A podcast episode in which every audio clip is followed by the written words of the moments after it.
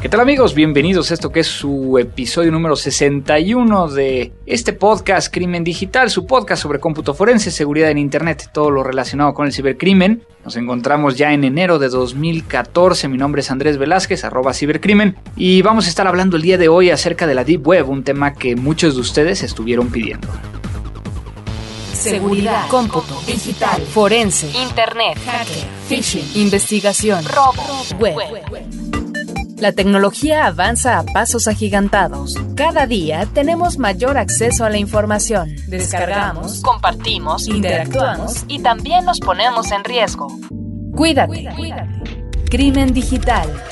Con todo lo que necesitas saber sobre el combate a los delitos informáticos y el cómputo forense. Llevado de la mano de Andrés Velázquez.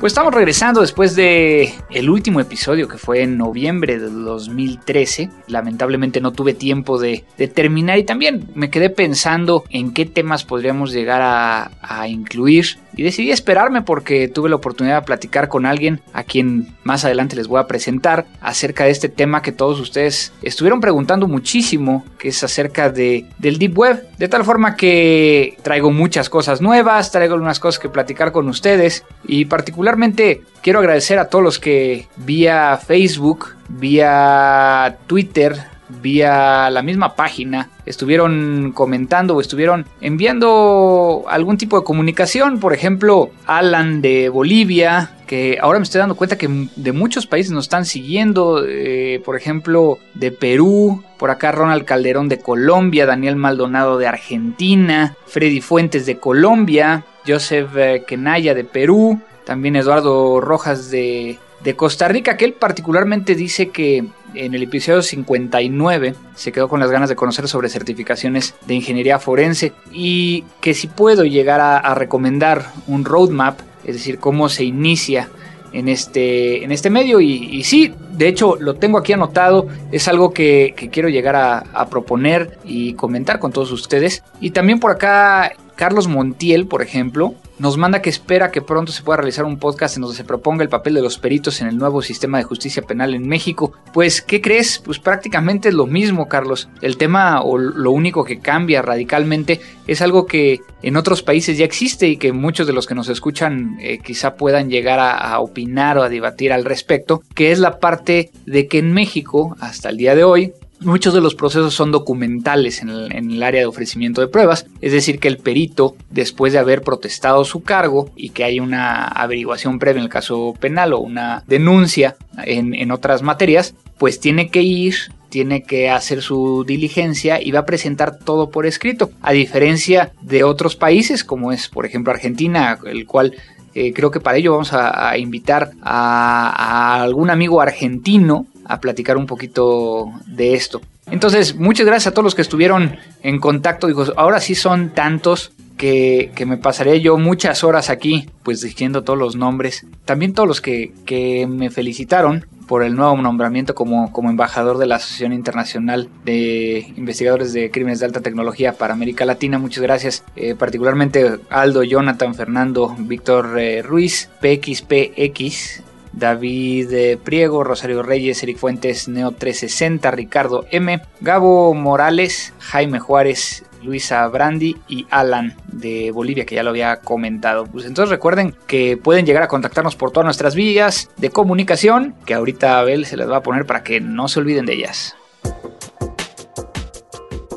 Síguenos en Twitter en arroba crimen digital, o búscanos en facebook.com diagonal crimen digital. Con respecto de lo nuevo, ¿qué tenemos ahora? Lo nuevo. Pues yo creo que quiero platicarles dos cosas en particular. Uno que tiene que ver con una noticia que apareció en México hace un par de semanas. De hecho, la semana antepasada, estoy hablando de, mitades de, de, enero, la Suprema Corte de Justicia de la Nación en México ha declarado constitucional la ley de geolocalización mediante la cual la Procuraduría General de la República podrá rastrear sin filtros los teléfonos celulares. Esta ley de geolocalización móvil se mantuvo en el foco de los debates durante esta semana luego que la Suprema Corte de Justicia retomara el caso desde su controversia al ser considerada anticonstitucional por la Comisión Nacional de Derechos Humanos y como ya habíamos visto antes o como habíamos eh, estado platicando vía Twitter, este pronóstico no parecía muy alentador con la mayoría de los ministros pronunciándose públicamente a favor de este proyecto. Ahora ya es un hecho. Esta ley lo que va a hacer es de que remueve todas las restricciones actuales para que las instancias judiciales bajo el simple principio de sospecha puedan tener derecho a rastrear la posición de cualquier teléfono móvil conectado a una operadora mexicana. Esto es que ya no se requiere de una orden judicial. Y precisamente eh, estaba leyendo hace un par de días en los medios norteamericanos y aparece exactamente lo mismo en Estados Unidos. Están debatiendo exactamente lo mismo y valdrá la pena estar pendientes de qué pasa. Ahora, aquí hay un tema en particular y que es motivo de por lo cual lo estoy comentando yo aquí. Tiene que ver particularmente con el hecho de cómo está redactada la ley y por lo que yo he revisado, esta ley, digo, fuera del, aspecto de derechos humanos y fuera de todo lo que podría llegar a estar vinculado a que si debería de ser o no debería ser permitido, considero que la ley no fue escrita, no fue redactada con las bases técnicas suficientes y que podría llegar a existir mucha controversia. Y era algo que el otro día estaba platicando con algunos de los examinadores forenses de la región, es donde les preguntaba que si técnicamente era posible llegar a identificar o su ubicación geográfica de un teléfono celular, más allá de la línea o más allá del suscriptor. Y cuando hablamos ahí de esa forma, también se vuelve complicado, porque hasta donde yo tengo entendido, cuando uno compra un teléfono celular, muchas veces y dependiendo de la tecnología, pero me voy a, centrar en en la tecnología que tiene más penetración, que es eh, la GSM. A uno le, otorgan un SIM, que es un Subscriber Identity Module, que es el famoso chip, donde viene ahí un número IMSI, que es un eh, número único a nivel internacional que identifica al suscriptor, el cual se vincula directamente a la información del quien solicitó la línea. Es decir, que aún así no estamos hablando de, quien tenga el teléfono, sino quien solicitó la línea, que a final de cuentas, digo, para estos efectos no, no tiene ninguna implicación. Sin embargo, si yo le quito ese, ese SIM y se lo entrego a alguien en otro teléfono o simplemente me acabé la pila y pido tu teléfono prestado y coloco ese SIM, voy a poder llegar, si el teléfono está desbloqueado, a utilizar ese teléfono, ese equipo, con una línea diferente. Y el proveedor, hasta donde tengo entendido, no podría llegar a hacer un, barrido sobre la red sobre un email, que sería el del teléfono, sino lo tendría que hacer sobre el IMSI que está vinculado a la línea. Entonces, cuando lo vemos desde ese punto de vista, espero que me entiendan a lo que quiero ir. Creo que sería muy difícil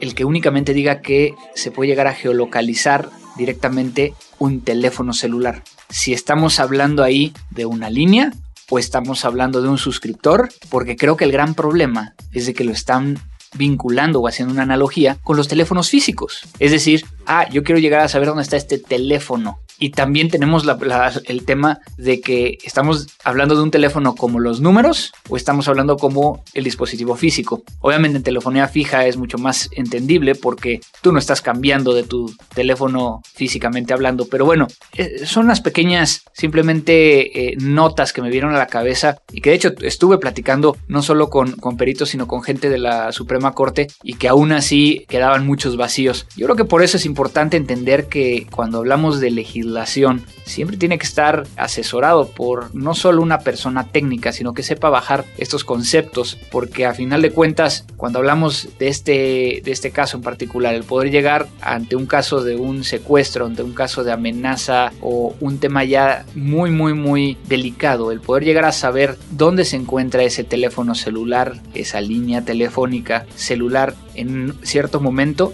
creo que sería interesante. El problema es cómo hacen uso de esa información en el dado caso de que no se esté persiguiendo ese tipo de delitos.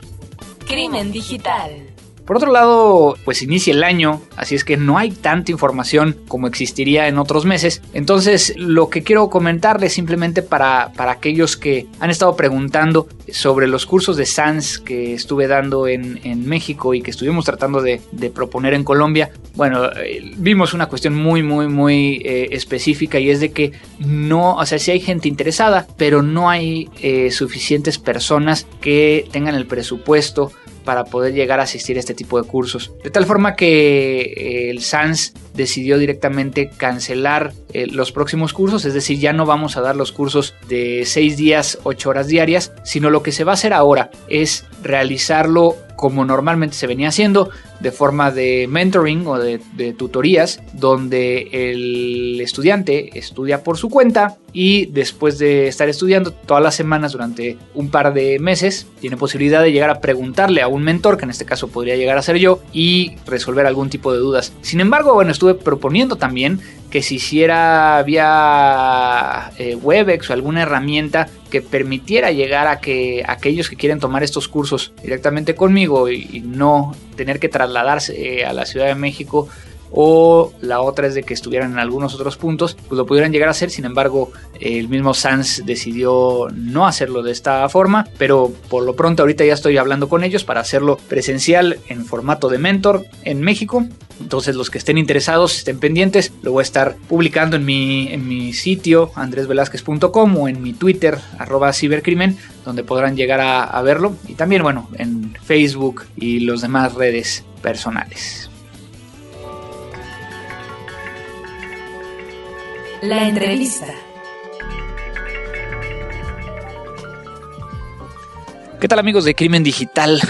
Hoy estoy con un gran amigo que tengo poco tiempo de conocer, pero que hemos coincidido ya en varios foros, en varios lugares, y que hoy nos va a platicar de un tema que todos ustedes nos estuvieron preguntando y que es el tema de Deep Web.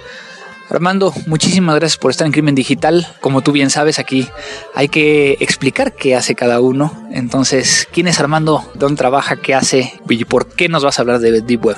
Ah, pues muchas gracias por la invitación, Andrés. Eh, soy Armando Becerra. Eh, creo que el mejor mote que me describe es consultor en seguridad de la información y privacidad. Eh, soy egresado del Politécnico de UPITA en Ingeniería en Telemática y bueno, he trabajado en Aquí en México, supongo. Sí, aquí en el Politécnico, aquí en México. Y este, bueno, he trabajado en desarrollo de software, rastreo satelital. Y bueno, ahorita estoy colaborando en el Instituto Federal de Acceso a la Información y Protección de Datos, que aquí en México es la autoridad este, garante del tema de protección de datos personales. Perfecto, perfecto. Y bueno, este tema de Deep Web fue un tema que, como ya comenté, muchos nos preguntaron.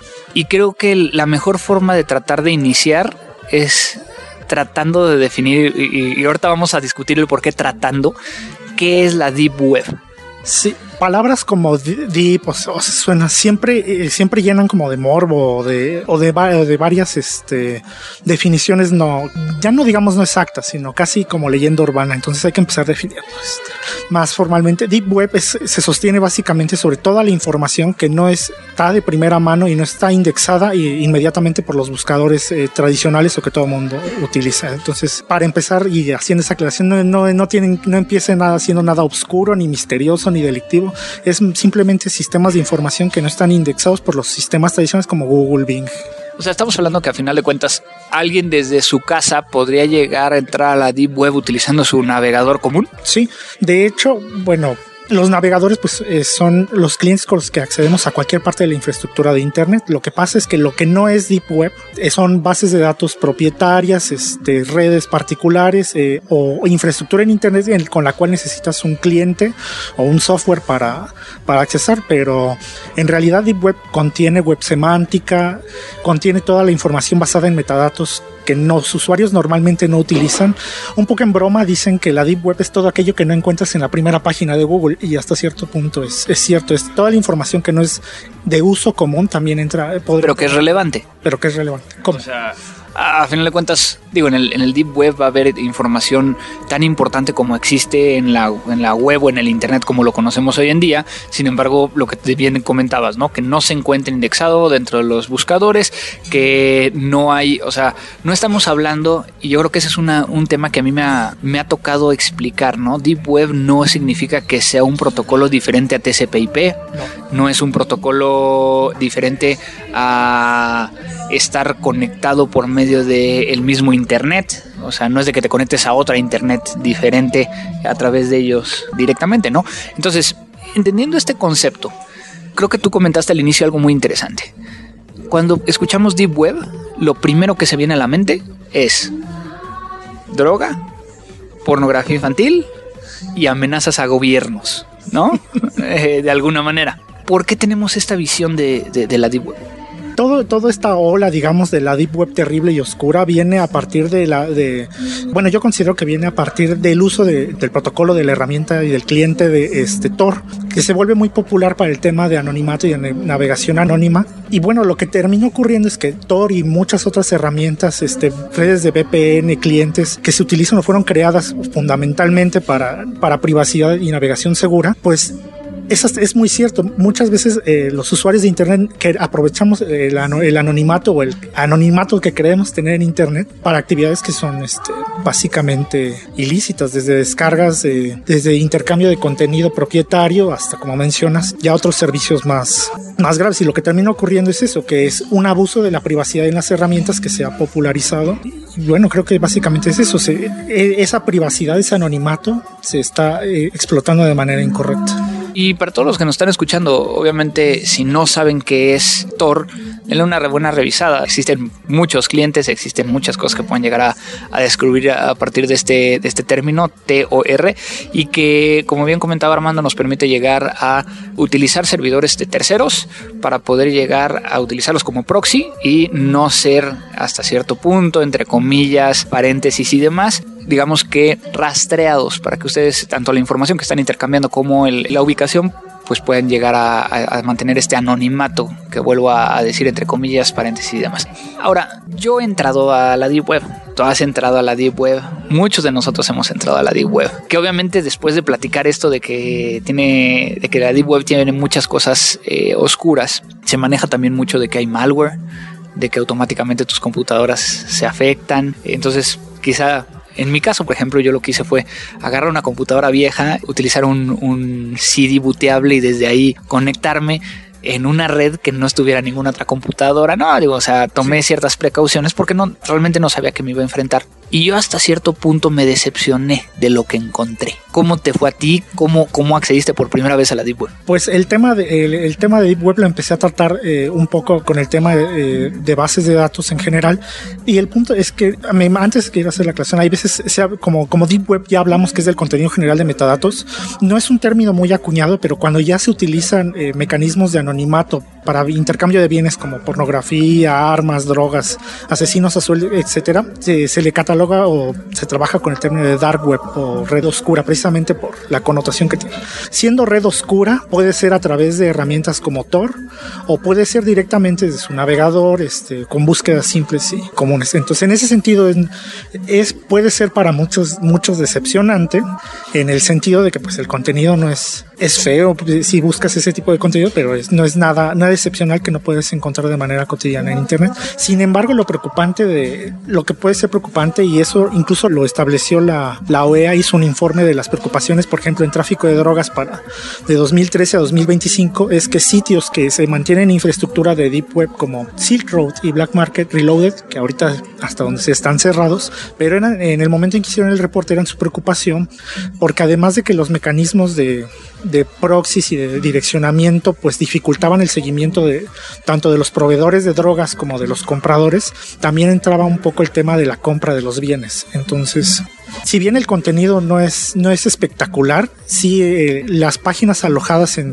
servicios con clientes como Tor sí venden cosas que no, que no, no son tan explícitas. Eh, que uno no, uno, por ejemplo, uno no googlea asesinos a sueldo directamente y le va a dar unas páginas de respuesta para dicha finalidad. En Tor, por los mecanismos de anonimato y de, pago, esto ya es más factible y lo consideran varias, varias, vamos, la OEA lo considera para el tráfico de drogas. ¿Tú qué opinas del tema de malware en, en Deep Web? Y bueno, ya me desvío un poquito, pero ya hablando del tema de malware y de lo peligroso que es entrar, las precauciones que se pueden tomar para Deep Web son, personalmente considero que son las mismas que tomarías para entrar a cualquier sitio de dudosa procedencia. Es decir, este, antivirus, parches, evitar descargas, no compartir información personal. También hay que considerar, por ejemplo, que en servicios de, de VPNs gratuitas y todo eso, la infraestructura está fuera de nuestro control, está en manos de un tercero. Entonces, si no sé quién va a estar del otro lado almacenando o revisando el tráfico de mi información, pues yo no compartiría pues mis datos de tarjeta de crédito ni mi dirección ni mi teléfono, ¿no? Y si el sitio, este, algún sitio de deep web o, una página sospechosa me pide descargar algún programa o darle clic en algún punto en particular, pues yo no recomendaría dárselo. Entonces son las mismas, al menos yo, yo, yo asumiría las mismas precauciones. Regresando, regresando a este tema y que creo que, y que creo que es muy importante alrededor de ello. ¿Tú recomendarías que la gente, bueno, antes de entrar a esa parte de la recomendación, qué bueno encontraste en, Deep Web? Qué bueno como algo que, te, que nos sirva, que te sirva, que le sirva a la comunidad, que le sirva a alguien pues en sí mismo, por ejemplo, Tor como, como herramienta de, privacidad y de tráfico de Internet este, es, es, una herramienta muy bonita. De hecho, en su momento fue desarrollada por el Departamento de Defensa de Estados Bueno, empezó el desarrollo del Departamento de Defensa de Estados Unidos, pero después, sin entrar en muchos detalles, se dieron. Luego, este proyecto pasó a ser financiado por la IFF, Electronic Frontier Foundation. Entonces, precisamente y ganó un premio precisamente porque permitía las comunicaciones libres y, la libertad de expresión. Y, de hecho por ejemplo insisto insisto mucho en Tor porque es de la herramienta más común en este, este tipo de entorno. Se le, se le premió también porque en, países que eh, por ejemplo en la primavera árabe y otros movimientos en Medio Oriente permitió la comunicación entre grupos de resistencia civil. Entonces eso, ese es en los puntos buenos. Ahora en los puntos y también como medio de comunicación en los puntos malos pues es, es, es finalmente el abuso del anonimato el anonimato y la privacidad en Internet es, es una extensión del anonimato y la privacidad a la que tenemos derecho todas las personas. Entonces, si esto lo sobreexplotamos y le damos más mal uso es donde cae, pero fuera de eso no, es, no, no considero que sea nada espectacular. ¿Te decepcionaste cuando entraste a la de web entonces? no me decepcioné, solo es, sin duda es menos espectacular a las leyendas urbanas. Hay un video muy, muy famoso y mucha es de lo primero que, que aparece cuando pones Deep Web en, en cualquier buscador y habla de, de, una onda tipo Matrix donde hay un primer nivel donde es donde acceden todos los mortales y un segundo nivel donde está, más o menos me acuerdo la estructura, un segundo nivel donde ya se encuentra contenido de pornografía fuerte y luego un tercer nivel donde, uy, es pornografía aún más fuerte y un cuarto nivel donde solo en el video explicaban eh, los, los altos hackers y las corporaciones y el gobierno ponían ahí todo. Eran tomando completamente la referencia de Matrix, decían que eran Sion y, Mariana y la red Mariana haciendo referencia a la fosa de las Marianas. Entonces, pues sí, todos esos rumores esparcen rápido y suenan espectaculares y que la Deep Web es una cosa de, gente de otro nivel, pero en realidad no en ese sentido, contra todas esas expectativas que crean las leyendas urbanas, pues es, mucho menor la de entonces recomendarías que, los que nos están escuchando se dieran un clavado en la Deep Web, que, realmente validaran todo esto de que qué podrían, qué podrían hacer o qué podrían llegar a tratar de investigar. Bueno, en, tu caso en particular, que estás en este Instituto de Protección de Datos Personales, ¿encontraste bases de datos de personas de México o de otros países en la Deep Web? Más que de México en particular, o sea, eh, los mercados como Silk Road en su momento, Black, Black Market Reloaded, sí había eh, anuncios de venta de base de datos, por ejemplo, y de los que más me acuerdo diplomas de, si no te gusta tu, diploma aquí de una universidad en México, Latinoamérica, de diplomas de, universidades este, prestigiosas en Estados Unidos, este, licencias de conducir, este, pasaportes, este, trámites de ciudadanía, por ejemplo, eran como un denominador, así como así de cajón también, datos de tarjetas de, de tarjetavientes, de, de números de tarjetas de crédito. Que también todo esto puede ser un fraude, o sea, puede llegar a ser también datos ficticios que tú vas allá a buscar un pasaporte y desde que puede llegar a generarte un problema hasta que puede ser un, un enticement por parte de, o entrapment a partir de, del gobierno norteamericano, ¿no? Naturalmente, sí, en eso sí estoy de acuerdo, pero es a, es a lo que voy. La Deep Web no implica directamente Dark Web o Red Obscura. Estas mismas ofertas, estamos de acuerdo que el nivel técnico para hacer estas ofertas en, en un sitio como Tor es diferente a la persona que hace una oferta de base de datos en Mercado Libre, ¿no? Y, sus alcances son distintos, pero en sí la, Pero la conducta es lo mismo, o sea, a final de cuentas vas a tener eh, esas ofertas tanto en la Deep Web como en la, en la red normal, como bien comentabas, y el riesgo es el mismo que tienes en la Deep Web que en este. Exactamente. Entonces, en cuanto a ofertas y al mercado, es exactamente lo mismo. Ahora, como el Deep Web es un tema también de, de metadatos, y creo que es por donde menos, menos jalamos y menos llamamos la atención, y es lo más interesante, es el manejo de los metadatos disponibles. Por ejemplo, yo me acuerdo cuando estaba en la escuela, eh, mi proyecto de titulación fue un buscador de restaurantes por similitud semántica. Entonces lo que hacía es, ese buscador es jalar, eh, uno creaba metadatos sobre los restaurantes y muy parecido a lo que hace Google ahorita con, estas preferencias de usuario, esto se hacía preferencias sobre restaurantes o, este buscador eh, muy famoso, bueno, a, a poco tiempo famoso Shodan eh, es un buscador que va exactamente a las características de los servidores, de dispositivos, de MAC address, que, y bueno, todos esos datos pueden ser de mucha, mucha utilidad para los investigadores y para los fanáticos de la seguridad de la información. Perfecto, pues Armando, ¿algo más que quieras llegar a comentar de este tema que se me haya pasado? Porque ya sabes que el tiempo nos apremia aquí en Crimen Digital. No, pues creo que, que la entrevista sí nos ha llevado a puntos bastante claros. La Deep Web no es nada aterrador, no es, tampoco es algo espectacular. Es un tema interesante en cuanto al contenido de información, pero ¿quién mejor que ustedes para que, emitan su opinión? No entren, utilicen las herramientas con precaución, no hagan descargas, este, no proporcionen datos personales, bancarios ni personales y ustedes mismos juzguen qué es lo que pueden encontrar ahí.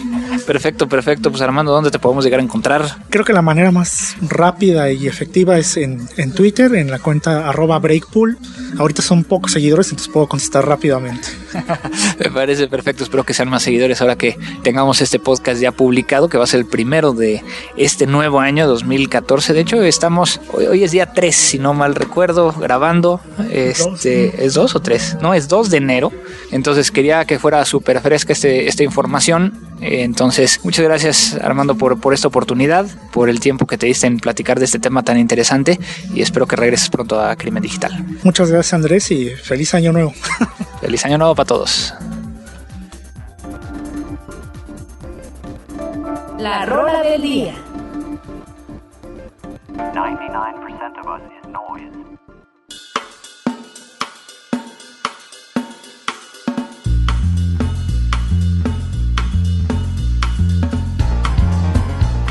En la rola de hoy tenemos a el New York Ska Jazz Ensemble y con esta canción que está muy muy muy muy buena, Boogie Stop Shuffle.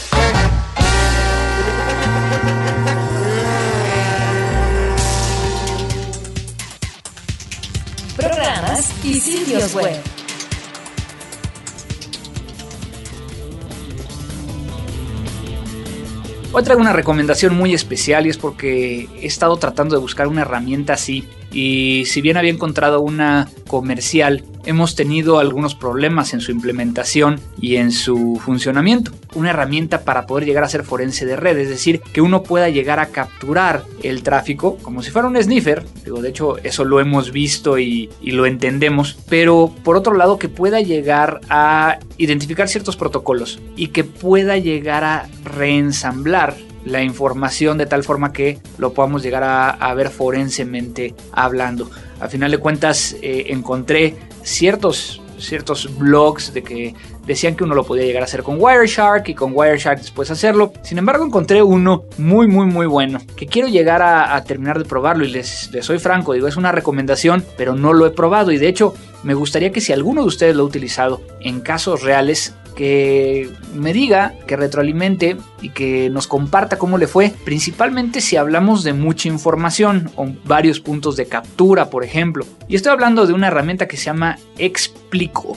Y no es que quiera llegar a explicar, sino que así se llama XPLICO.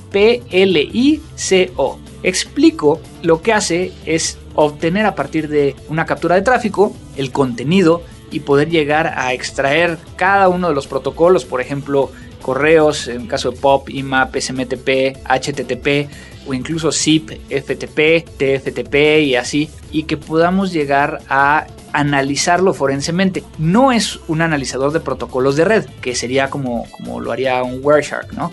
Entonces, creo que es muy interesante y lo van a poder llegar a encontrar en www.explico.org. Esa es la recomendación del día de hoy. Crimen digital pues ya saben que siempre estamos abiertos a que nos manden sus recomendaciones para que también las pongamos en, este, en esta parte de este módulo del programa y que todos los demás se enteren acerca de ellas. Descarga todos nuestros episodios en www.crimendigital.com o suscríbete vía iTunes. Pues muchas gracias a todos los que nos están escuchando. Recuerden que tenemos diferentes vías de comunicación, ya sea vía contacto arroba crimendigital.com, en nuestro Twitter arroba crimendigital. También tenemos nuestro Facebook Crimen Digital o también eh, nos pueden llegar a, localizar directamente en iTunes eh, para aquellos que, nos siguen viendo o escuchando desde la página. Recuerden que si van a suscribirse a un feed hay que resuscribirse al nuevo feed si es que no nos están bajando de forma automática. También en la página www.crimendigital.com recuerden que pueden llegar a hacer donaciones, por lo menos para que podamos llegar a echarnos unas chelas, unas cervezas mientras estamos grabando este episodio. Muchas gracias a Abel Cobos en la edición de este podcast, a todos los que están eh, siempre en comunicación con nosotros. Y no me queda más que decir que esto fue Crimen Digital. La tecnología avanza más y más cada día. Pero ahora ya estás preparado. La mejor información sobre cómputo forense y seguridad informática solo aquí en www.crimendigital.com. Te esperamos en nuestra siguiente emisión. Siguiente emisión.